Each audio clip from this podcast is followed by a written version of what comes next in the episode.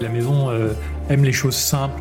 Concevoir un objet qui est à la fois original, unique, nouveau, mais en même temps aussi simple, euh, c'est une sorte de Graal en fait.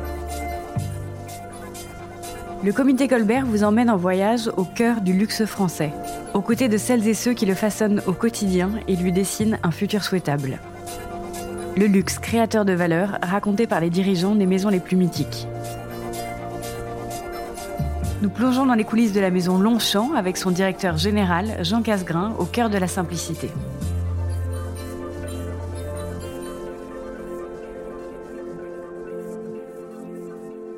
La maison Longchamp a été créée en 1948 par mon grand-père.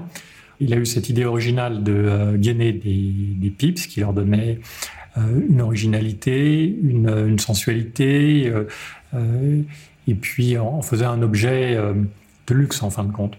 donc autour de cette idée, eh bien, il a construit toute la maison en étendant peu à peu la gamme de produits à d'autres articles pour fumeurs, et puis des articles de maroquinerie pour hommes, et puis enfin la maison s'est étendue vers le monde du voyage et les bagages. Et euh, la, dernière chose qu'on a ajoutée à la collection, euh, finalement, c'était euh, les sacs pour femmes. Alors l'histoire de la maison est longue puisque ça fait maintenant plus de 70 ans, mais elle n'est pas trop posante. Au fil des années, des décennies, la maison a su s'adapter, se réinventer et rester toujours de son époque. Ça fait bien longtemps qu'on a arrêté les pipes et on a suivi et accompagné nos clients dans euh, leurs nouveaux besoins, euh, leurs nouvelles envies. Aujourd'hui, Longchamp est une maison euh, de mode avec de nombreuses catégories de produits qui constituent la silhouette complète finalement de nos clients. Donc depuis les souliers, aux vêtements et bien entendu aux sacs et même aux lunettes maintenant. Aujourd'hui, c'est toujours une maison parisienne, optimiste et indépendante. Alors pour ma part, j'ai toujours su que je viendrais euh, travailler dans la maison. C'est venu très naturellement, donc il n'y a pas de, a pas de raison particulière. Voilà, c'est mon destin. Lorsque j'étais enfant, nous habitions le même immeuble que euh, celui où était le bureau de mon père. Donc, en fait, les allées et venues entre euh, le bureau, et l'appartement étaient fréquentes. Donc, j'ai été vraiment immergé dans cette ambiance dès mon, dès mon plus jeune âge. Mon frère et ma sœur travaillent également dans l'entreprise. Donc mon frère Olivier est basé à New York, il s'occupe de nos boutiques américaines. Et euh, ma sœur est la directrice artistique de la maison. Ce qui est intéressant et ce qui fait à la fois le charme et la difficulté de ce métier, c'est de combiner euh, le cerveau gauche et le cerveau droit, c'est-à-dire euh, des éléments de gestion qui sont finalement communs à toutes les entreprises, mais aussi une dimension artistique voire un peu irrationnel, qui est également assez prononcé. Donc euh, le challenge, c'est justement de pas trop donner la priorité à l'un sur l'autre et d'arriver euh, à combiner les deux. Donc euh, voilà, avec ma sœur aussi, on, on constitue une équipe et voilà, je pense que nous deux, on, on, arrive assez bien à couvrir le, le cerveau gauche et le cerveau droit. Alors notre savoir-faire essentiel, il tourne bien entendu autour du cuir. Il y a le savoir-faire de fabrication, euh, donc qui consiste à euh, savoir fabriquer un sac ou un portefeuille ou un produit en cuir. Il a sur un réseau d'artisans euh, qui était dans Paris et c'est vers 1960 euh, qu'il a souhaité ouvrir son propre atelier et euh, ce qu'il a fait euh, à Segré, qui est une, une ville du Maine-et-Loire au nord d'Angers, qui est toujours aujourd'hui notre base industrielle. Dans nos ateliers, euh, certaines personnes en sont aussi à la deuxième ou troisième génération euh, chez Longchamp, donc c'est assez euh, sympathique.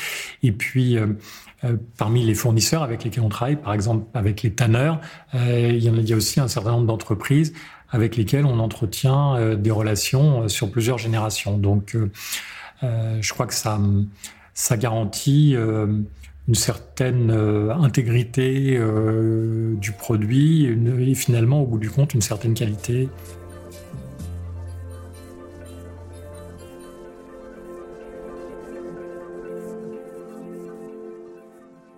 Alors aujourd'hui, un objet qui euh, représente bien la maison et en est un, bon ambassadeur, c'est bien entendu le sac pliage.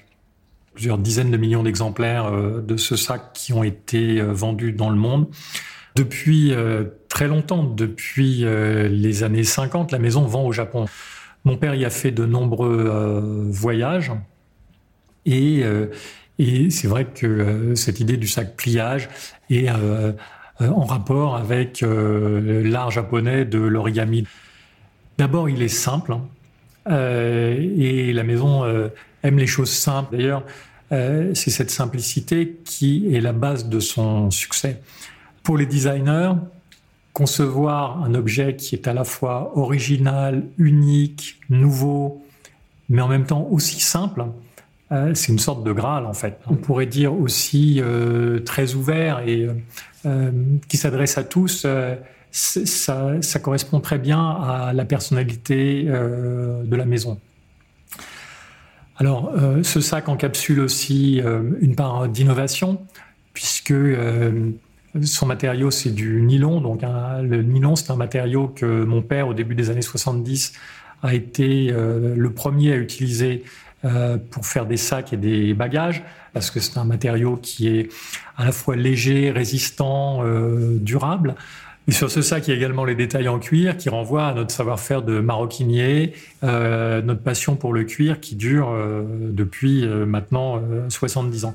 Donc voilà, il y a le côté authentique qui est exprimé par le cuir et puis le côté un peu plus énergique qui est exprimé par cette toile nylon qui est en plus déclinée dans de nombreuses couleurs.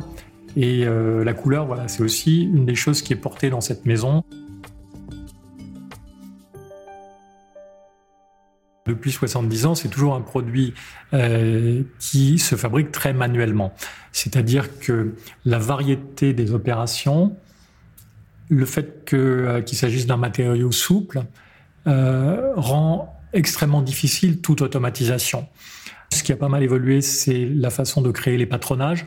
Euh, puisque maintenant on s'appuie sur euh, des outils de conception 3D euh, qui, qui permettent de gagner du temps un domaine qu'on a beaucoup exploré actuellement, c'est celui des toiles recyclées, puisque là, il y a de vraies opportunités de créer des produits qui ont exactement les mêmes propriétés techniques que s'ils étaient fabriqués à partir de matières euh, vierges, mais avec bien entendu un impact environnemental beaucoup moins. Donc on a lancé une version de notre sac pliage qui est fabriqué en polyester recyclé. Donc le polyester recyclé, ça vient principalement euh, des bouteilles d'eau minérale en plastique, si vous voulez. Alors le, fait d'être une maison euh, familiale et indépendante euh, nous, nous permet et presque nous oblige aussi à être assez agile et assez ouvert euh, aux innovations, alors que ce soit les innovations euh, techniques ou en termes de matériaux, mais aussi euh, dans des nouvelles formes de distribution. Donc, c'est déjà en 2003, donc ça va faire presque 20 ans qu'on a lancé une offre de personnalisation en ligne du sac pliage, c'est-à-dire que bah, déjà en 2003, vous pouviez configurer votre sac à l'écran et euh, le commander, il était euh, fabriqué pour vous. Donc, bon, bien sûr, c'était assez original parce que même la vente en ligne hein, pour euh, notre catégorie de produits était pas si répandue que cela.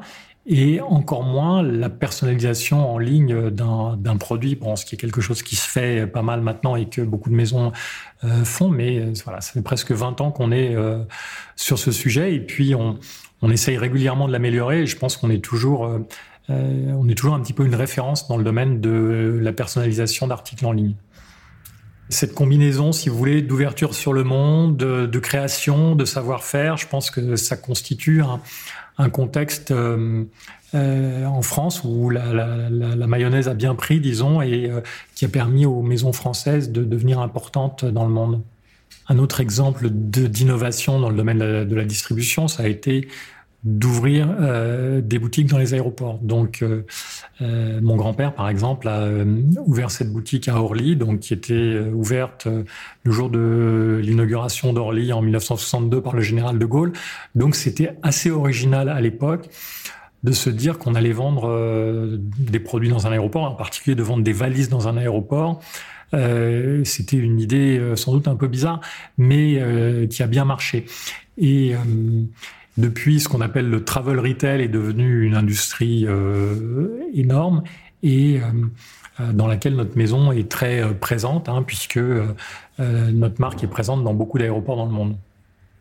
Donc, ce qu'on appelle aujourd'hui le travel retail est devenu une euh, une industrie importante euh, dans le monde et importante pour nous puisque notre maison est présente dans de très nombreux aéroports dans le monde.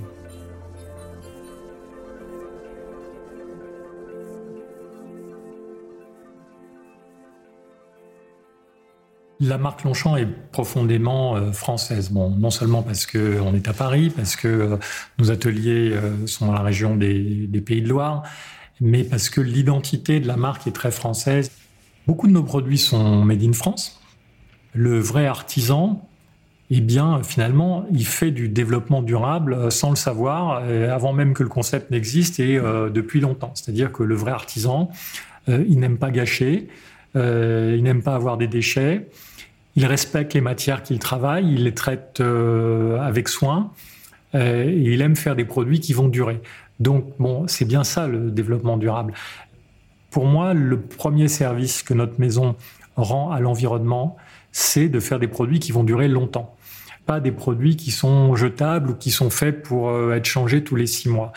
Alors, c'est pas très sexy ou c'est pas très original de dire ça, mais je pense que c'est beaucoup plus euh, solide euh, beaucoup plus profond que beaucoup de choses qu'on entend parfois sur ce sujet du développement durable et où en fait la qualité, la durabilité, ça veut dire des produits qu'on peut réparer. Donc on a nos propres ateliers de réparation, qu'on répare euh, chaque année environ 50 000 euh, articles. Euh, alors non seulement c'est un vrai service pour le client, parce que le client bien souvent est attaché à ses produits, il n'a pas envie d'en changer. Et puis c'est un vrai service pour l'environnement, parce que ça évite que les produits se retrouvent à la poubelle en fait.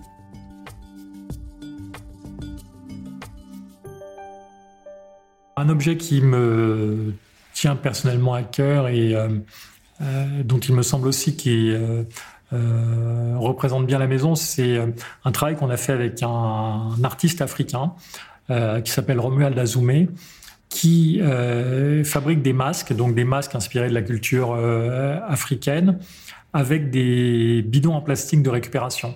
Et donc Romuald, avec des pipes Longchamp euh, vintage, euh, usagées, euh, déjà fumées, que nous lui avons offert, a créé un masque qui représente une reine africaine qui est superbe, qui a beaucoup de force, de personnalité, qui voilà, qui projette vraiment quelque chose, qui est installé dans notre boutique ici, rue Saint-Honoré, et qui finalement synthétise bien un certain nombre de valeurs de la maison, c'est-à-dire déjà une ouverture au monde et au voyage et aux cultures euh, étrangères. Bon, bien sûr, avec la pipe, qui est un vrai objet euh, vintage qui vient de l'histoire de la maison. Et puis, euh, cette femme forte, dynamique, indépendante, qui, qui est représentée avec ce masque. Voilà, tout ça, cette combinaison de euh, d'art contemporain, de savoir-faire ancien, d'objets euh, récupérés. Euh, ça fait à la fin une histoire qui est assez belle et qui, qui porte bien l'image de la maison.